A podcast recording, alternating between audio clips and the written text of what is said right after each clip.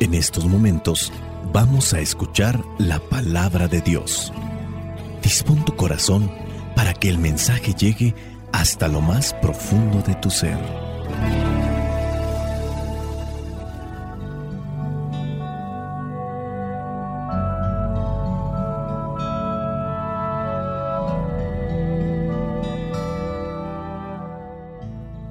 El Evangelio que la iglesia nos presenta para el día de hoy corresponde a Marcos capítulo 6 versículos del 14 al 29. Dice así, el rey Herodes oyó hablar de Jesús, cuya fama había corrido por todas partes, pues unos decían, Juan el Bautista ha resucitado y por eso tiene este poder milagroso. Otros decían, es el profeta Elías y otros, es un profeta como los antiguos profetas. Al oír estas cosas, Herodes decía, ese es Juan. Yo mandé cortarle la cabeza y ahora ha resucitado. Es que por causa de Herodías, Herodes había mandado arrestar a Juan y lo había hecho encadenar en la cárcel. Herodías era esposa de Filipo, hermano de Herodes, pero Herodes se había casado con ella. Y Juan había dicho a Herodes, no debes tener como tuya a la mujer de tu hermano. Herodías odiaba por eso a Juan y quería matarlo, pero no podía, porque Herodes le tenía miedo, sabiendo que era un hombre justo y santo, y lo protegía. Y aunque al oírlo se quedaba sin saber qué hacer, Herodes escuchaba a Juan de buena gana. Pero Herodías vio llegar su oportunidad cuando Herodes, en su cumpleaños, dio un banquete a sus jefes y comandantes y a las personas importantes de Galilea. La hija de Herodías entró en el lugar del banquete y bailó, y el baile gustó tanto a Herodes y a los que estaban cenando con él, que el rey dijo a la muchacha, pídeme lo que quieras y te lo daré. Y le juró una y otra vez que le daría cualquier cosa que pidiera, aunque fuera la mitad del país que él gobernaba. Ella salió y le preguntó a su madre, ¿qué pediré? Le contestó, pídele la cabeza de Juan el Bautista.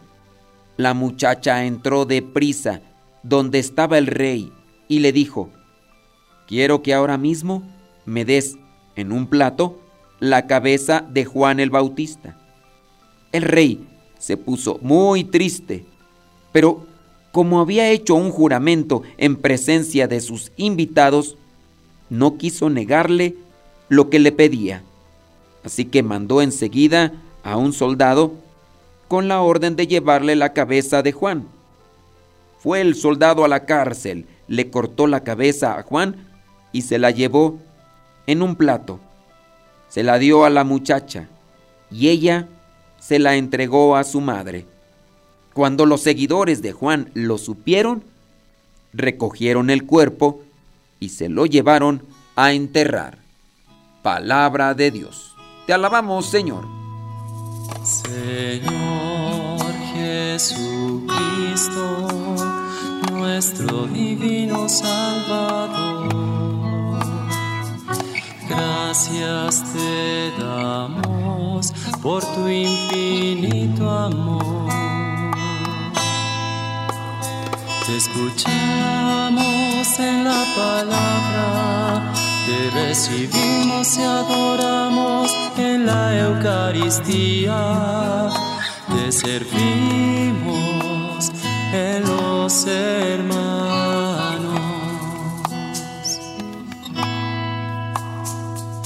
Que seamos misioneros como lo quieres tú.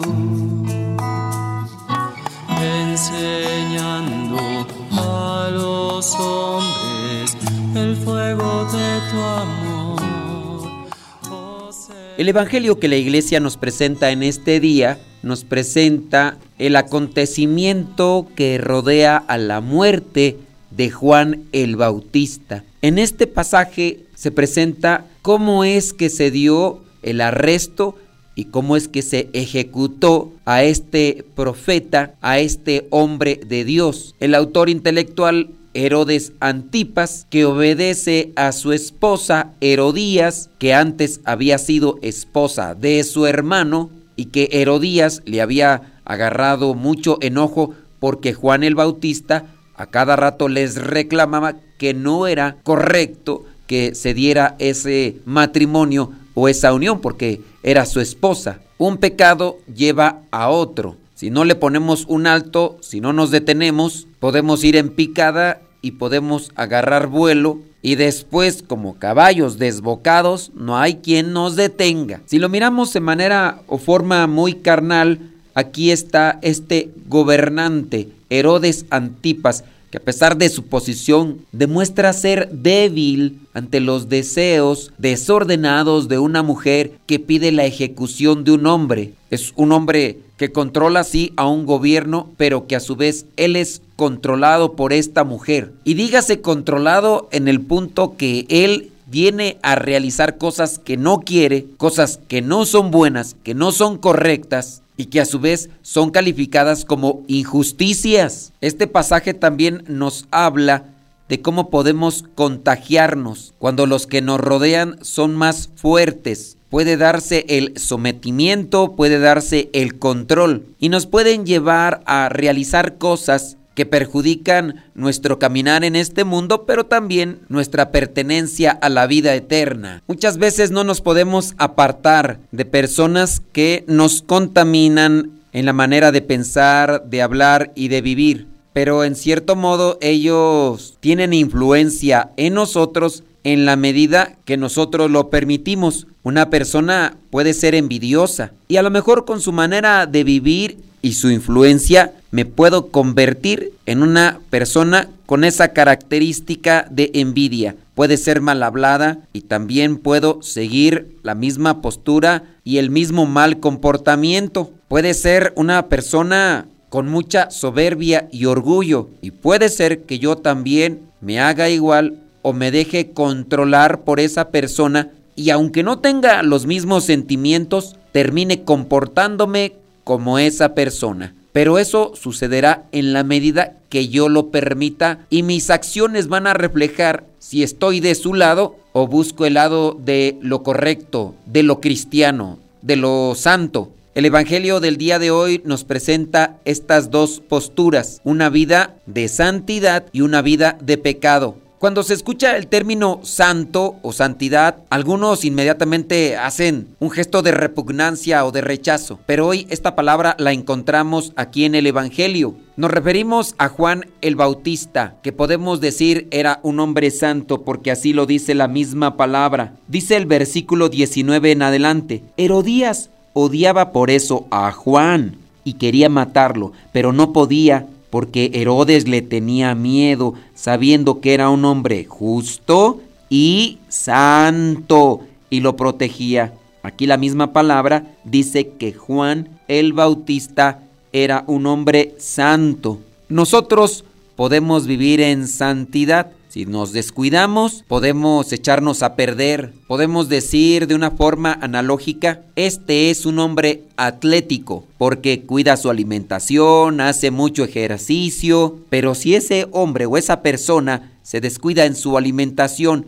y en su condición física, podemos decir, era un hombre atlético. ¿Quién es una persona santa? Vayamos a los términos, a la etimología de la palabra santo. Si buscamos en el hebreo, la palabra santo es kadash, que significa ser consagrado y dedicado o separado del mundo para las cosas sagradas. Si buscamos en la palabra latina santo, viene de la palabra sanctus. Esta palabra viene del verbo sansire, que es consagrar. En el griego, la palabra santo viene de agios, que significa consagrado a Dios, piadoso, sagrado, apartado. Como vemos, la palabra santo en la Biblia es estar consagrado a Dios, estar separado de las cosas del mundo, viviendo para las cosas de Dios. En la Iglesia Católica, después de que fallece una persona,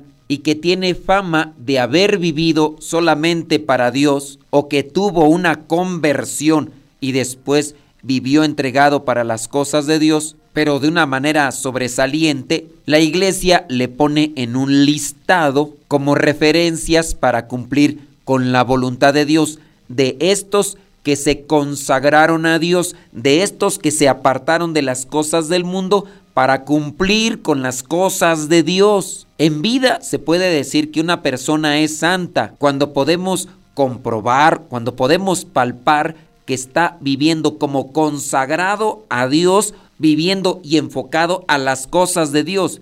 Ahora que si está con vida, dentro de su libertad, dentro de su voluntad, puede decir el día de mañana, ya no quiero estar en las cosas de Dios, ahora me voy a las cosas del mundo, me voy a las cosas que contaminan el alma. Dice San Juan, estamos en el mundo, pero no somos del mundo. Una persona santa, hablando bíblicamente, es aquella que mira con propósito y de manera puntual el primer mandamiento de la ley de Dios. Amarás al Señor tu Dios con todo tu corazón, con toda tu alma y con toda tu mente, es decir, con todo tu ser. Una persona que tiene a Dios como lo primero y lo más importante en su vida es una persona que está buscando vivir dentro de los terrenos de Dios. Esa es una persona santa. Juan el Bautista así vivía, para agradar a Dios, para obedecer a Dios. Pudo haberse desviado, pero no lo hizo. Murió por cumplir con la voluntad de Dios, por agradar a Dios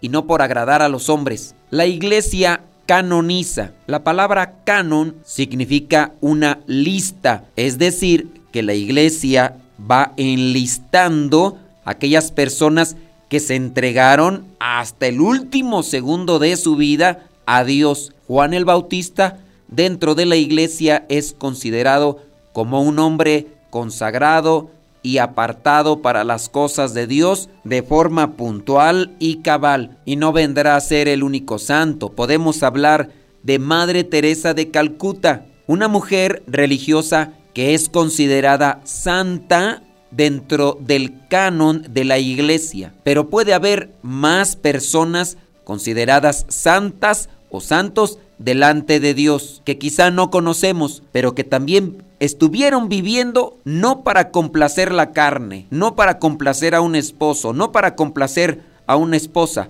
sino para complacer a Dios por encima de todo. Y no es que se busque a Dios y se desprecie a la familia. Mejor aún, aquel que busca a Dios y busca agradar a Dios, también buscará la manera de ayudar en la salvación y en el bienestar de quienes le rodean, sea familia, sean conocidos o incluso desconocidos. Mateo 6, 33 dice, Busca primero el reino de Dios y lo demás vendrá por añadidura. Hagamos lo posible por buscar a las personas que nos orienten a una vida recta, justa, a una vida de santidad y tomemos distancia o evitemos que nos contagien aquellos que solamente buscan vivir una vida conforme a las apetencias de la carne y a las directrices del mundo, como lo hizo Herodías, como lo hizo Herodes. Que el Espíritu Santo nos ilumine para comprender y para vivir esta palabra. Espíritu Santo, fuente de luz,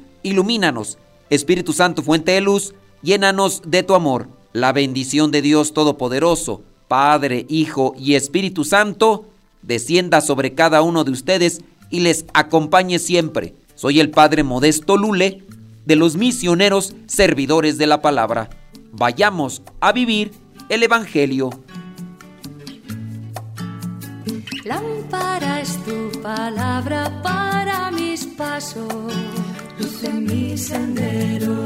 Lámpara es tu palabra para mis pasos, luz en mi sendero palabra es la luz.